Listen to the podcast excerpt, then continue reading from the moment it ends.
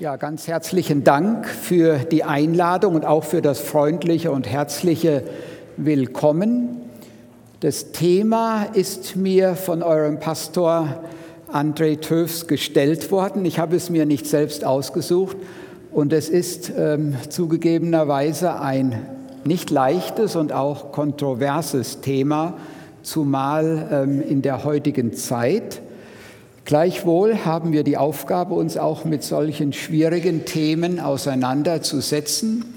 Themen, die ohne Zweifel nicht im Mainstream liegen. Und was wir heute Abend hören werden, das ist auch ja teilweise doch sehr entgegengesetzt zu dem, was heute in unserer Gesellschaft gelebt und gelehrt wird. Ich hoffe, dass niemand vom Glauben abfällt und dass alle auf den Stühlen sitzen bleiben.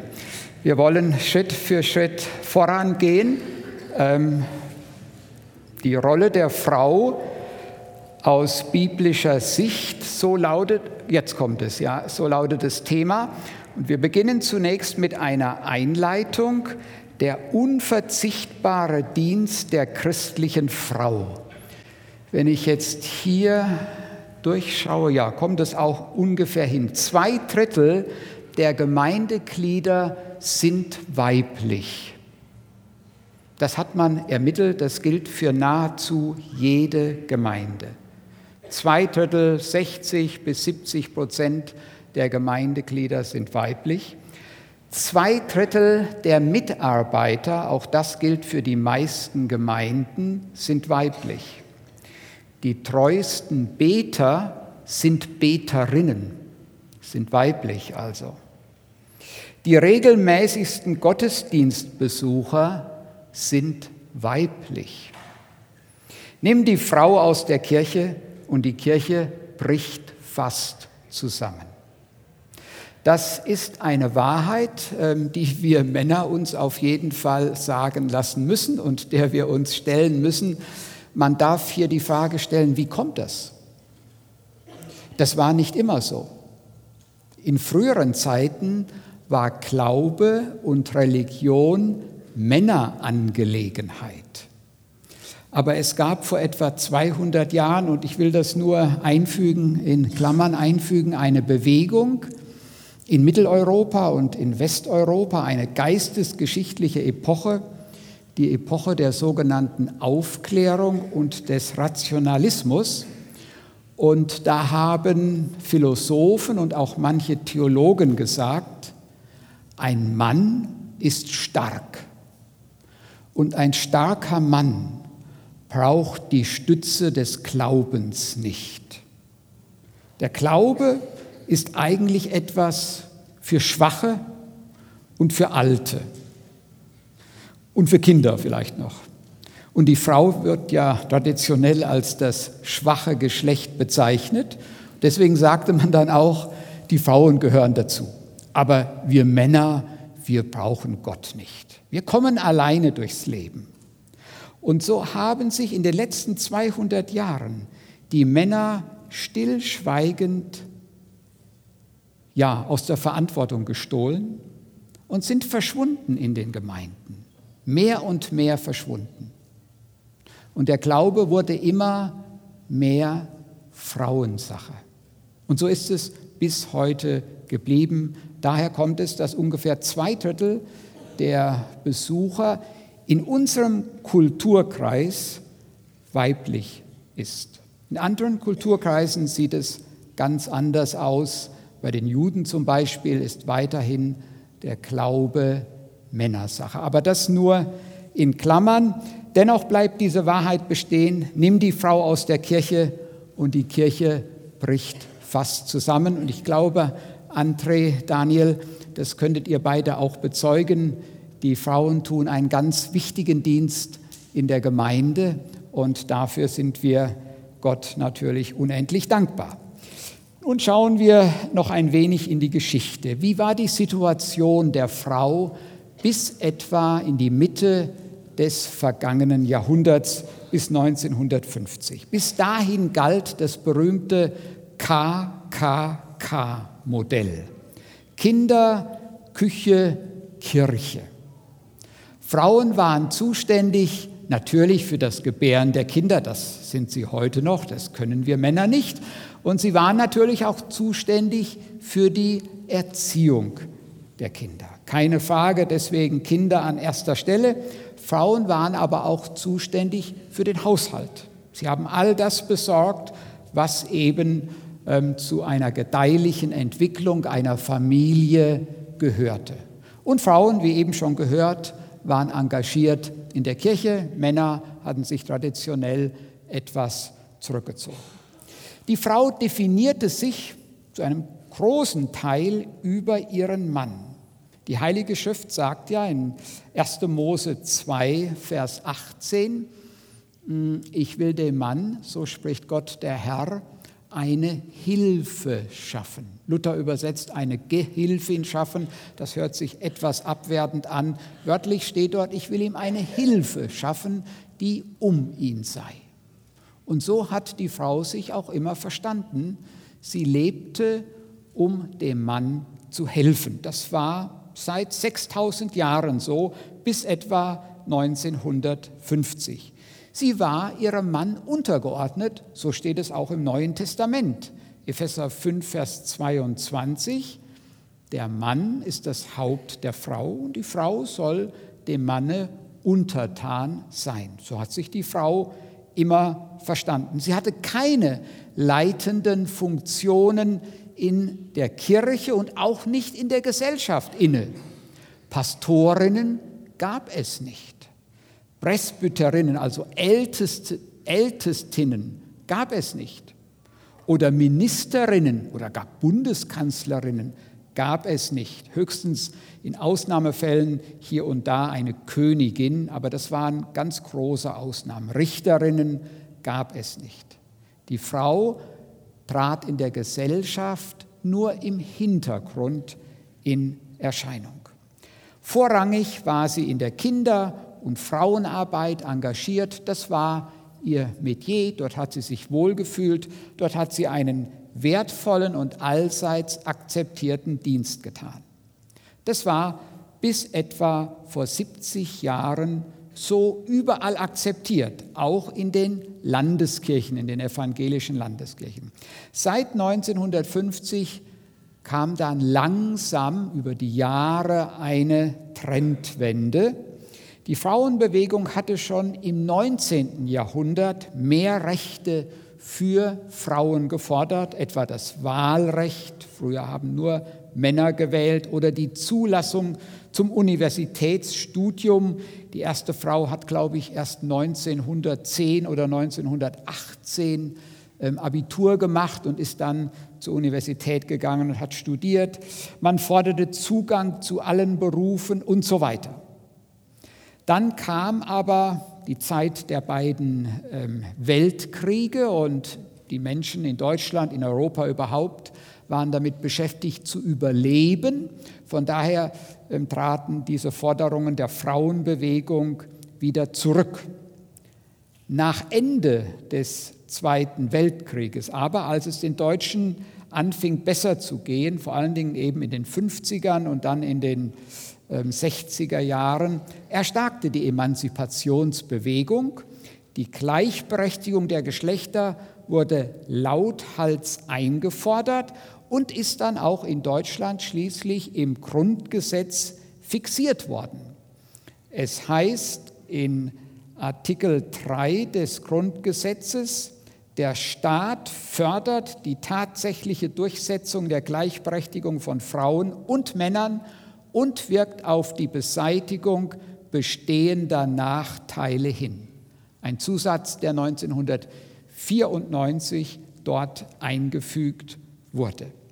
Seit dieser Zeit tut man alles, damit Frauen gleichberechtigt sind. Das heißt, gleichberechtigt sind im Beruf genauso wie die Männer, dass sie jede Position erlangen können. Sie kennen oder haben davon gehört, dass man eine Frauenquote einführen will. Zunächst hat man zum Beispiel die ähm, DAX-orientierten AGs ähm, mit einer Selbstverpflichtung belegt und gesagt, sie sollen mindestens 30 Prozent der ähm, Vorstände und der Aufsichtsratsposten mit Frauen besetzen. Als man sah, dass das nicht klappte, hat man dann eben die ganze Sache als Gesetz fixiert, um Frauen zu mehr Teilhabe in der Gesellschaft zu verhelfen. Diese Entwicklung ging an den Kirchen nicht spurlos vorbei, vor allen Dingen nicht an den Volkskirchen. Die Volkskirchen haben sich dem öffentlichen Druck gebeugt, sie haben nachgegeben und haben beginnend mit den 50er Jahren nach und nach die sogenannte Frauenordination eingeführt. Frauenordination heißt, Frauen konnten Theologie studieren und konnten hinterher zum Pastorenberuf ordiniert werden. Die ersten Kirchen, die ersten deutschen Landeskirchen taten das Mitte der 50er Jahre. Inzwischen haben alle 20 evangelischen Landeskirchen diese sogenannte Frauenordination eingeführt. Und heute studieren mehr Frauen Theologie als Männer. In etwa 30 Jahren werden die meisten Pfarrstellen in deutschen evangelischen Landeskirchen weiblich besetzt sein. Die Männer ähm, werden dann in der Minderheit sein. Die katholische Kirche hat übrigens diesem Druck nicht nachgegeben. Bis zum heutigen Tag gibt es keine katholischen Pfarrerinnen oder Priesterinnen, sondern die katholische Kirche hat immer argumentiert und gesagt, Jesus Christus, unser Herr und Vorbild, berief zwölf Männer in das Apostolat und keine einzige Frau, obwohl er die Frauen sehr schätzte und auch viele Frauen unter seinen Nachfolgern hatte. Aber er hat diesen Schritt nicht vollzogen, eine Frau in das ähm, Apostolat zu berufen. Und deswegen tun wir das auch nicht und setzen keine Priesterinnen ein. Ähm, die katholische Kirche hat schon sehr viel Druck bekommen von Seiten ähm, der Politik dass sie endlich auch hm, für eine völlige Gleichberechtigung sorgen soll. Sie hat es bis heute nicht getan. Sie hat dem widerstanden und bleibt ja der Bibel an dieser Stelle treu. Und da kann ich nur sagen, Hut ab ähm, vor dieser Kirche. Sie hat natürlich auch ein größeres Gewicht ähm, mit 1,2 Milliarden Mitgliedern. Ist die katholische Kirche schon ein Schwergewicht weltweit auf jeden Fall, aber auch in Deutschland gehören dieser Kirche immerhin noch 23 Millionen Menschen an. Und das ist viel. Bibelstellen werden seit den 50er Jahren kulturell ausgelegt. Das musste man ja dann tun, nicht wahr? Denn die Bibel verbietet der Frau sehr deutlich das Pastorat und das Apostolat. Die Bibel sagt ganz klar, dass eine Frau nicht Pastorin werden soll. Wenn aber die evangelischen Kirchen dies eingeführt haben seit den 50er Jahren, mussten sie vorher sozusagen den theoretischen Unterbau liefern. Und wie haben sie das getan? Sie haben die einschlägigen Bibelstellen einfach uminterpretiert. Sie haben gesagt, ja, in der Bibel steht schon, eine Frau soll Männer nicht belehren, aber das ist kulturell zu verstehen. Das war vor 2000 Jahren so in der Antike. Aber wir leben doch heute im aufgeklärten 20. bzw. jetzt 21. Jahrhundert. Und wir können doch nicht diese alten Gebote aus der alten, 2000 Jahre alten Bibel eins zu eins übernehmen und sagen, sie sind heute noch gültig. Also, wir müssen das zeitbedingt verstehen. Mit dieser Argumentation haben sich die Theologen, die Professoren an den Universitäten praktisch übertroffen. Einer übertraf den anderen und so geriet nach und nach alles ins Wanken. Heute wird darüber gar nicht mehr diskutiert. Wenn heute ein Theologiestudent auftritt und sagt, ich bin gegen die Frauenordination und sein Bischof hört davon, dann hat dieser Theologiestudent keine Chance, überhaupt Pfarrer zu werden. Man muss heute akzeptieren, dass Frauen Pfarrerin bzw.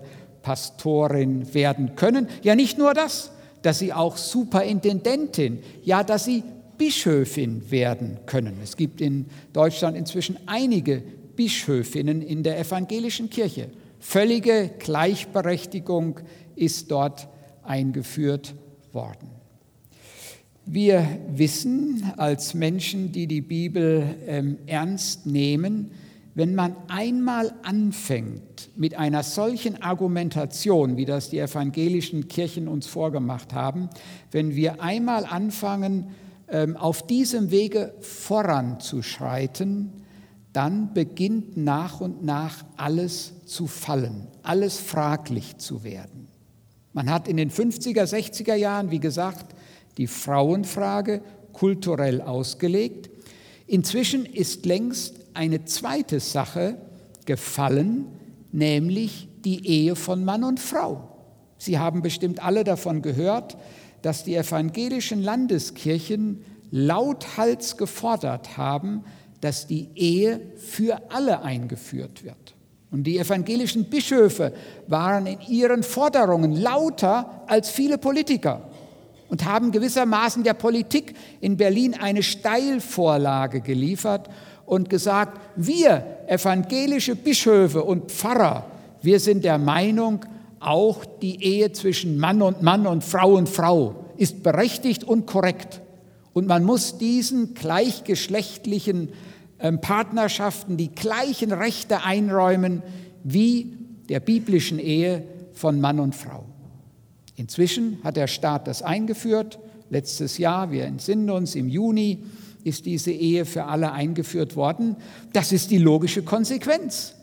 Wenn man einmal anfängt, die Bibel zu demontieren, also sie kulturell, sie zeitlich gebunden auszulegen, dann gibt es da kein Halt mehr auf dieser schiefen Ebene und man rutscht immer weiter weg von der biblischen Wahrheit. Eine traurige, aber schlimme Entwicklung, die sich da vor unseren Augen vollzieht. Und ich kann auch die Kölner und meine eigene Gemeinde und alle Gemeinden, wo ich Land auf, Land ab predige, nur warnen, ähm, auch nur einen kleinen Finger einer solchen Entwicklung zu geben. Diese Entwicklung reißt schnell unsere ganze Hand und unseren ganzen Menschen mit sich. Und wir werden irgendwann völlig von der biblischen Wahrheit abgedriftet sein. Der radikale Feminismus verändert Gesellschaft und Kirche immer stärker und die Kirche klatscht laut Beifall.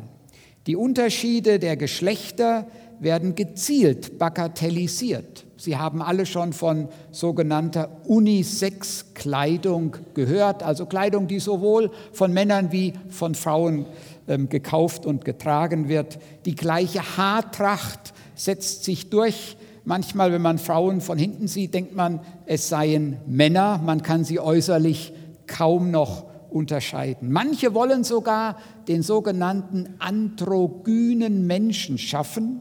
Androgyn, eine Wortschöpfung, ein griechisches Wort. Ähm, Andro heißt Mensch und Gyn kommt von Frau, also den, ähm, oder Andro heißt Mann und Gyn, Gynäkologie, Frau, also ein Mann-Weib soll geschaffen werden. Und die Geschlechter sollen im Grunde genommen ja abgeschafft werden oder zumindest eingeebnet werden. Seit Ende der 90er Jahre gewinnt die sogenannte Gender Mainstreaming Ideologie immer mehr Einfluss. Sie leugnet die sozialen Unterschiede der Geschlechter und behauptet, dass alle männlichen und weiblichen Geschlechterrollen nur anerzogen und nicht genetisch bedingt seien. Längst ist äh, diese These widerlegt. Hirnforschung und Psychologie haben objektiv gezeigt, dass Jungs und Mädchen sich sehr wohl genetisch unterscheiden.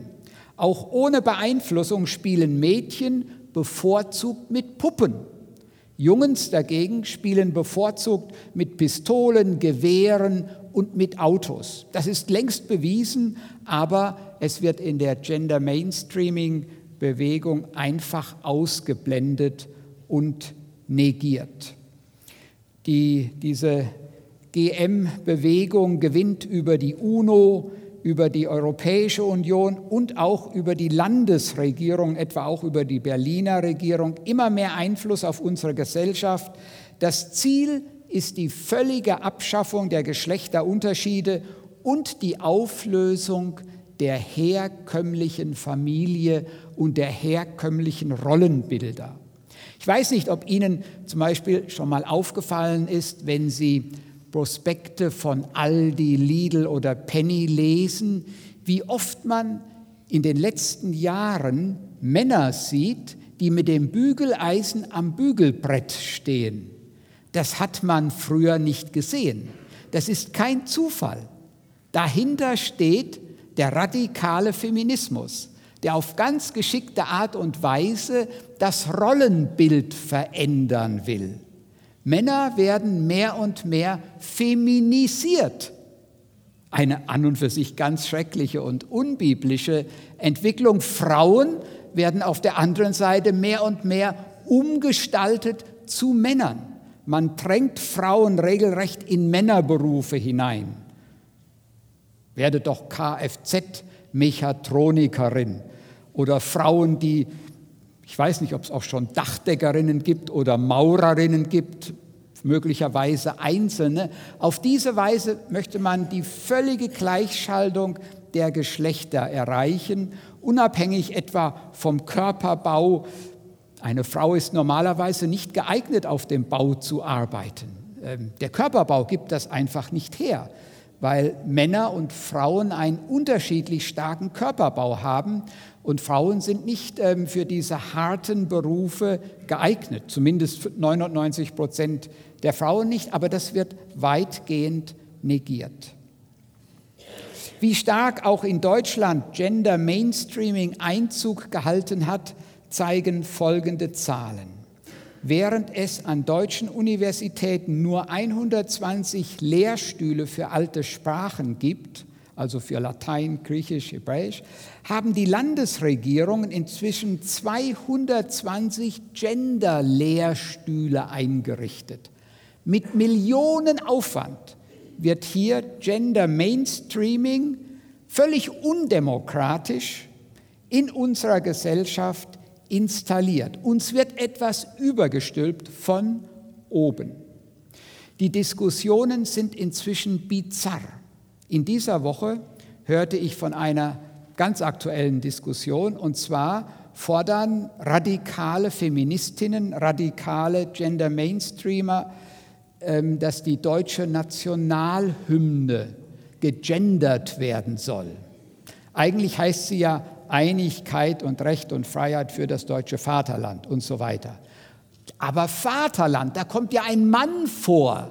Und das gefällt den radikalen äh, Feministinnen nicht. Aus Vaterland soll jetzt Heimatland werden.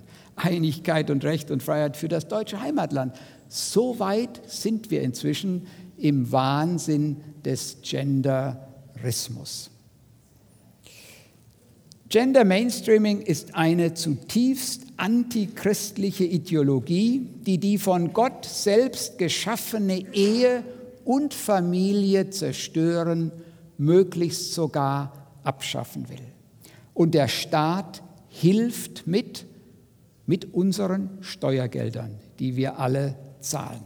Es verwundert nicht, dass die maßgeblichen Vertreter von GM selbst homosexuell sind und in losen Partnerschaften zusammenleben, also die biblische Ehe verachten.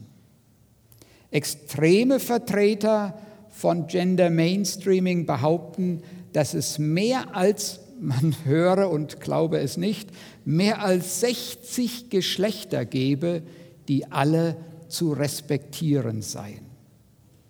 Die evangelische Kirche in Deutschland hat sich dieser von Marxismus, Feminismus und APO-Bewegung, APO-Bewegung, wir hörten das eben im Zeugnis, das war in den 60er Jahren des ähm, vergangenen Jahrhunderts eine radikale Studentenbewegung. APO heißt Außerparlamentarische Opposition, eine Bewegung, die ja gegen das Establishment protestiert hat, ähm, gegen jegliche Autorität gerichtet war, die Regierung nicht anerkannte, die Kirche nicht anerkannte, ja sogar zum Ungehorsam gegenüber den eigenen Eltern aufrief. Damals gab es ähm, Schlagworte wie, wer zweimal mit der gleichen pennt, der ist noch vom Establishment, also auch eine Auflösung ähm, der sexualethischen Regeln, die von der Bibel her hm, gegeben sind.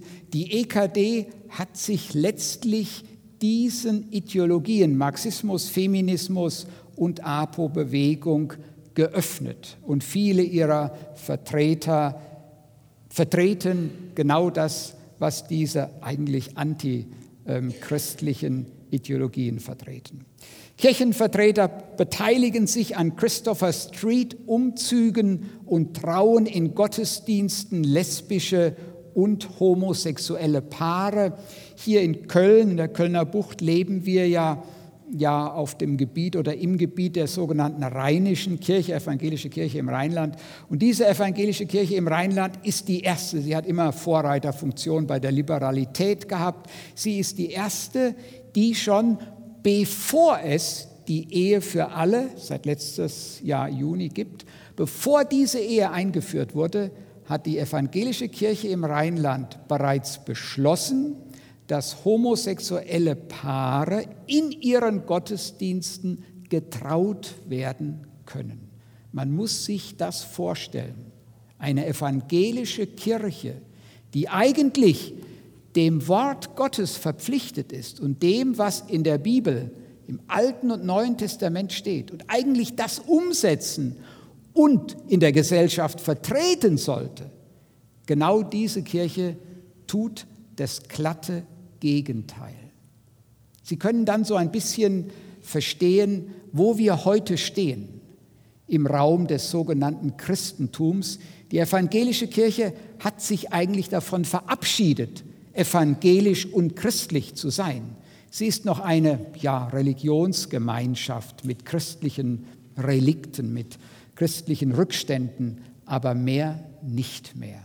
Die Wahrheit der Bibel hat sie preisgegeben. Der Wahnsinn geht inzwischen so weit, dass die evangelische Kirche in manchen ihrer Häuser die Trennung von Damen- und Herren-WCs aufgehoben und Unisex-Toiletten eingerichtet hat. Anpassung oder Widerstand, der dritte Punkt. Christen müssen gegen den Strom schwimmen. Es gibt ein Kinderlied, sei ein lebendiger Fisch, schwimme doch gegen den Strom. Das ist so. Jesus hat uns als Christen zu Salz und Licht gemacht. Wir dürfen dieser Welt nicht gleich werden, sondern wir müssen gegen den Strom schwimmen. Das ist oft sehr unangenehm. Dadurch ist man ein Stück weit ein Außenseiter. Man steht am Pranger und keiner von uns möchte das gerne. Aber genau das ist unser Job. Wir haben kein christliches Land mehr.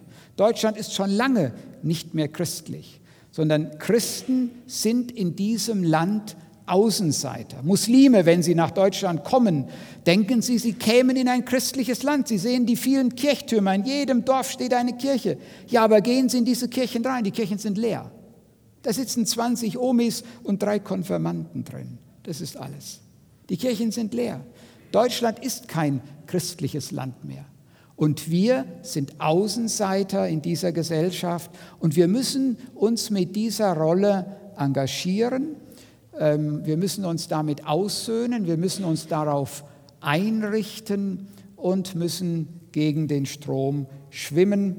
Das gilt nicht nur für innere Werte, dass wir integer, wahrhaftig, gerecht, bescheiden und so weiter sind, sondern das gilt auch für äußere Werte, immer mehr und immer deutlicher. Christen fallen in unseren Tagen durch ihre Sprache auf. Wir benutzen keine Fäkaliensprache, wie wir sie oft bei anderen Menschen wahrnehmen. Wir haben ein gepflegtes Äußeres. Wir passen uns auch da nicht der Welt an.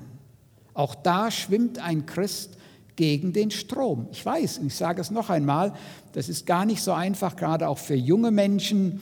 Ähm, in der Schule herrscht ein gewisser Gruppenzwang und Gruppendruck und dagegen den Strom zu schwimmen, ist schwer. Man braucht Rückgrat, aber genau das ist unsere Aufgabe. Und wenn wir das tun, werden Menschen fragen und werden uns fragen, warum verhältst du dich, wie du dich verhältst? Warum erzählst du plötzlich keine unsauberen Witze mehr, die unter die Gürtellinie gehen, oder lachst nicht mehr, wenn sie erzählt werden? Warum bist du anders? Und dann können wir Zeugnis von unserem Glauben, von unseren Werten, von unserer Moralvorstellung geben. Christen sind anders, Christen müssen anders sein. Die von Gott bestimmten Unterschiede der Geschlechter und ihre je verschiedene Platzanweisung gilt es zu respektieren. Und nun kommen wir ja zum eigentlichen Thema Stellung von Mann und Frau. Ich habe lang ausgeholt, aber das ist wichtig, um zu verstehen, warum wir heute dastehen, wo wir stehen. Und wie verhalten wir uns und wie kontern wir auf diese Situation? Schauen wir uns die Heilige Schrift im Einzelnen an. Und ich möchte uns jetzt zwei, drei Stellen vorlesen. Und wenn Sie Ihre Bibel dabei haben, bitte ich Sie, die Heilige Schrift aufzuschlagen und einfach den Wortlaut der Heiligen Schrift zu hören. Was sagt die Bibel zur Rolle von Mann und Frau? Die erste Stelle ist 1. Korinther 11, Vers 3. Da sagt der Apostel Paulus im Auftrage Gottes, ich lasse euch aber wissen, dass Christus das Haupt eines jeden Mannes ist. Der Mann aber ist das Haupt der Frau. Gott aber ist das Haupt Christi. Also eine Hierarchie, die hier angegeben wird. Gott der Vater, Gott der Sohn, der Mann, die Frau. Gilt das für heute noch? Ist das nicht Altes Testament, sagen manche? Nein, der erste Korintherbrief steht bekanntlich im Neuen Testament. Das gilt heute, auch für uns, 2017 in Deutschland. Wie Christus dem Wesen nach dem Vater gleich ist, jedoch der Stellung nach ihm untergeordnet, so auch die Frau dem Mann. Was hat das für Folgen? Diese Folgen werden auch in der Heiligen Schrift deutlich benannt. Schauen wir in den ersten Timotheusbrief hinein. 1. Timotheus Kapitel 2. Da heißt es in Vers 12, einer Frau gestatte ich nicht, dass sie lehre, auch nicht, dass sie über den Mann Herr sei, sondern sie sei stille. Frauen sollen Männer nicht belehren. Denn wenn Gottes Wort sagt, dass die Frau unterhalb des Mannes steht, wenn die Frau aber dann den Mann belehren würde, würde sie über dem Mann stehen, denn der Lehrer steht über dem Schüler.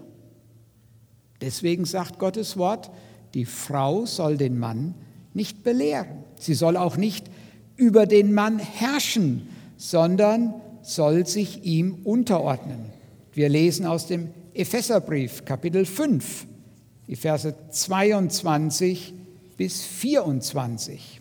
Neues Testament, Epheser 5, 22 bis 24. Die Frauen, ihr Frauen, ordnet euch euren Männern unter wie dem Herrn denn der Mann ist das Haupt der Frau, wie auch Christus das Haupt der Gemeinde ist, die er als seinen Leib erlöst hat. Aber wie nun die Gemeinde sich Christus unterordnet, so sollen sich auch die Frauen ihren Männern unterordnen in allen Dingen. Das ist für die Frauen natürlich harter Tobak, nicht wahr? Und manch eine Frau wird vielleicht jetzt innerlich sagen, Mensch, das kann ich aber nicht. Und das will ich auch gar nicht. Ich will da auch was zu sagen haben in meiner Ehe. Ich bin doch keine Sklavin meines Mannes, keine Sorge.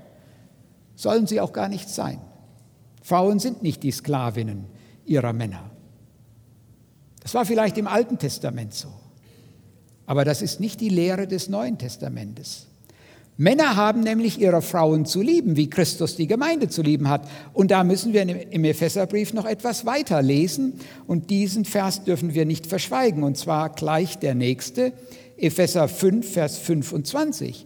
Da heißt es, ihr Männer, liebt eure Frauen, wie auch Christus die Gemeinde geliebt hat und hat sich selbst für sie dahingegeben.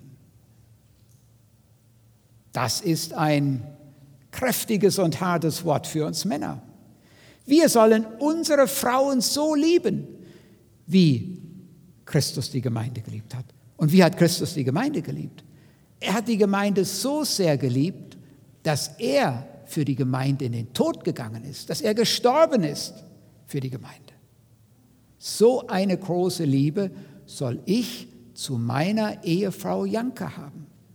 Und ich muss zugeben, so eine große Liebe habe ich nicht immer. Hier wird mir also ein Ziel vor Augen gestellt, dem ich nachstreben soll, immer wieder aufs Neue. Und ich behaupte, ich behaupte, wenn ein Mann seine Frau auch nur annähernd so liebt, wie Christus die Gemeinde geliebt hat, dann wird es der Frau keine Probleme bereiten, sich ihrem Mann unterzuordnen. Ja, dann wird eine harmonische und gute Partnerschaft in der Ehe herrschen. Und die beiden werden sich verstehen und gegenseitig akzeptieren. Und so ist es nach Gottes Willen auch gedacht. Denn wenn wir im Epheserbrief den Vers 21, Kapitel 5, Vers 21 noch dazu nehmen, dann lesen wir, ordnet euch einander unter in der Furcht Christi.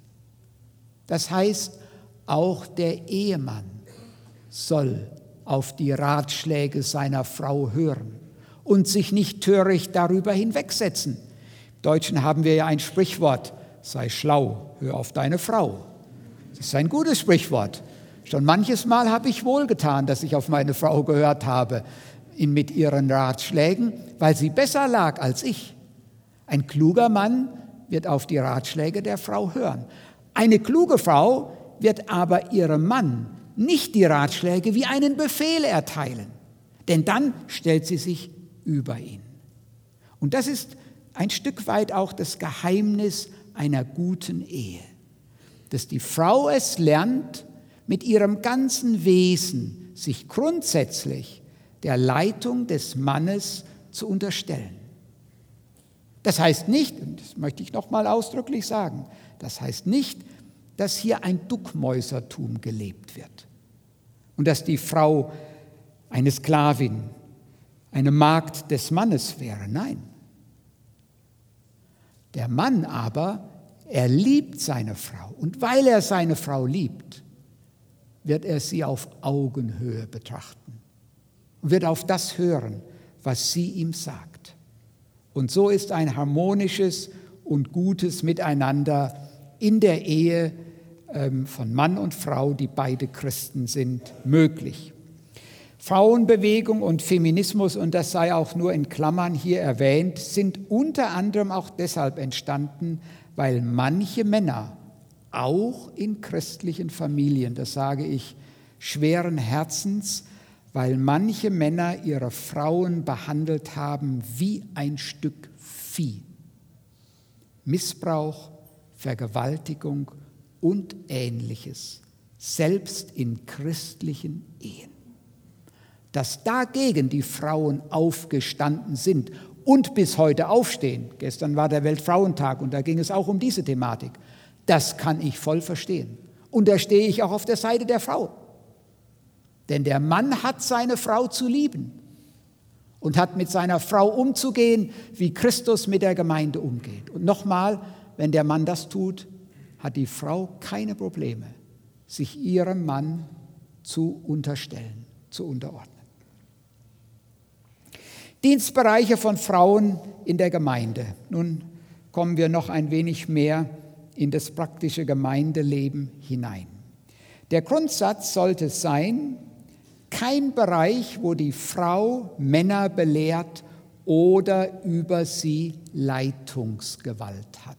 Kein Bereich, wo die Frau Männer belehrt oder über sie Leitungsgewalt hat. Deshalb ist ausgeschlossen die Gottesdienstleitung, denn der Moderator leitet den Gottesdienst und somit auch die Männer. Und das ist nicht Frauenjob. Natürlich auch Gemeindevorstand, Predigt oder pastoraler Dienst. Denn das alles sind Leitungsfunktionen in der Gesamtgemeinde, wo also auch Männer angeleitet werden. Und das ist nicht Aufgabe der Frau. Deswegen sollte sie diesen Dienst nicht tun und die Gemeinde sollte den Mut haben, diese ja, Rollenzuweisung, wie sie Gottes Wort gibt, auch umzusetzen. Offen stehen der Frau dagegen Kinder, Teenager und Jugendarbeit. Offen steht der Frau zum Beispiel auch die Frauenarbeit. Titus 2, Vers 3 sagt ausdrücklich, dass Frauen Frauen lehren dürfen. Es gibt nicht ein generelles Lehrverbot für die Frau. Es gibt viele Frauen, die haben auch die Lehrgabe. Man darf der Frau nicht generell das Lehren verbieten. Sie soll nur nicht die Männer belehren. Aber Titus sagt sehr deutlich in Kapitel 2, dass Frauen, geistlich reife Frauen, wir hörten das eben auch im Zeugnis, dass geistlich reife Frauen andere Frauen belehren sollen. Natürlich belehren die Frauen auch ihre Kinder. Und äh, sie sind in der Regel auch ja im Kindergottesdienst diejenigen oder in der Kinderstunde diejenigen, die die Hauptarbeit tun, weil sie einen viel besseren Draht zu den Kindern haben. Das ist ja natürlich und normal, also von der Schöpfungsordnung so gewollt. Besuchsdienst und Seelsorgedienst an Frauen. Ein ganz wichtiges Arbeitsfeld der Schwestern in der Gemeinde aber auch im musikalischen Bereich, im missionarischen Dienst, in praktischen Hilfsdiensten. Es ist ein weites Betätigungsfeld, das es für Frauen in der Gemeinde gibt. Vorsicht, wenn man sagt, ihr diskriminiert Frauen, wenn ihr sie nicht predigen lasst oder wenn ihr sie nicht zu Pastorinnen ordiniert. Immer wieder hört man das. Das ist eine Diskriminierung der Frau.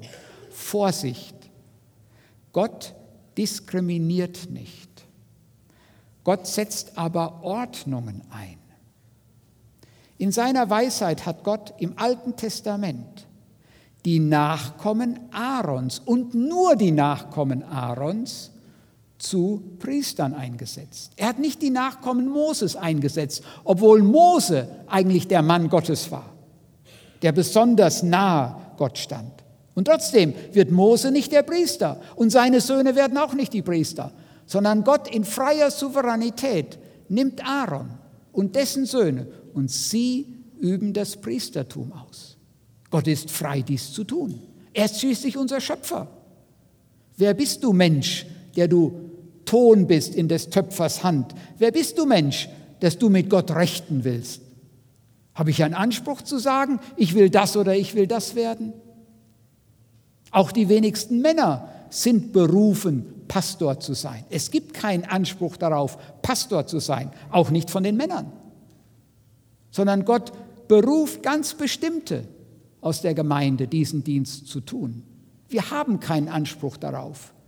Dieses säkulare Denken der sogenannten Gleichberechtigung und Gleichstellung auf allen Ebenen ist kein biblisches Denken, sondern ein Denken, das aus der Aufklärungszeit und der rationalistischen Zeit ähm, entstanden ist und hineingekommen ist in unsere Gesellschaft, aber nicht mit der Heiligen Schrift vereinbart werden kann. Ausnahmen und Grauzonen. Es hat immer wieder Zeiten gegeben, zum Beispiel im Krieg oder in der Nachkriegszeit, wo kleine Gemeinden waren und es war kein einziger Mann da, der den Dienst der Verkündigung tun konnte. Aber da war eine Frau oder zwei Frauen drunter, die reden konnten. Und die sind dann eingesprungen und haben diesen Dienst der Verkündigung getan. Natürlich war das dann okay. Besser eine Frau verkündigt Gottes Wort, als wenn es gar nicht verkündigt wird. Liegt doch auf der Hand. Also das, was ich heute Abend sage, das sind die Regeln. Aber dass es Ausnahmen davon gibt, ist keine Frage. Auch im Alten Testament hat es je und dann Prophetinnen gegeben, weil die Männer von Gott abgefallen waren. Und Gott hat sich Frauen dann genommen, die gottesfürchtig waren und sie haben das Wort Gottes weitergetragen, wie etwa die Prophetin Hulda. Ausnahmen von der Regel hat es immer gegeben, gibt es auch heute noch. Wenn etwa in der Jugend oder im Hauskreis kein begabter Mann als Leiter zur Verfügung steht, mag eine Frau einspringen. Oder wenn kein männlicher Dirigent da ist, mag eine Frau dirigieren. Ich komme zum Schluss. Gottes Ordnungen sind wie Leitplanken. Sie sind Hilfen für ein gelingendes Leben und ein gutes und gesundes Miteinander von Mann und Frau. So müssen wir Gottes Ordnungen sehen und auch alle seine Gebote. Es gibt immer wieder törichte Menschen, die denken, die Gebote Gottes seien Spaßbremsen. Gott will uns den Spaß am Leben verderben durch seine zehn Gebote. Du sollst nicht stehlen, du sollst nicht lügen, nicht Ehe brechen. Gott will uns den Spaß dadurch verderben. Unsinn. Es sind Lebenshilfen, damit unser Leben gelingen kann, damit wir keinen Schiffbruch erleben mit unserem Leben. Deswegen hat Gott uns diese Gebote gegeben. Und das Gleiche gilt für die Rollenzuweisung von Mann und Frau, damit das Familienleben gedeihlich läuft. Deswegen, und das Gemeindeleben genauso, hat Gott diese Anweisungen gegeben und sie sind auch heute noch gültig, obwohl sie 2000 Jahre alt sind. Wir tun gut daran, wenn wir uns an ihnen orientieren. Sie berücksichtigen die schöpfungsgemäßen Begabungen und Begrenzungen von Mann und Frau.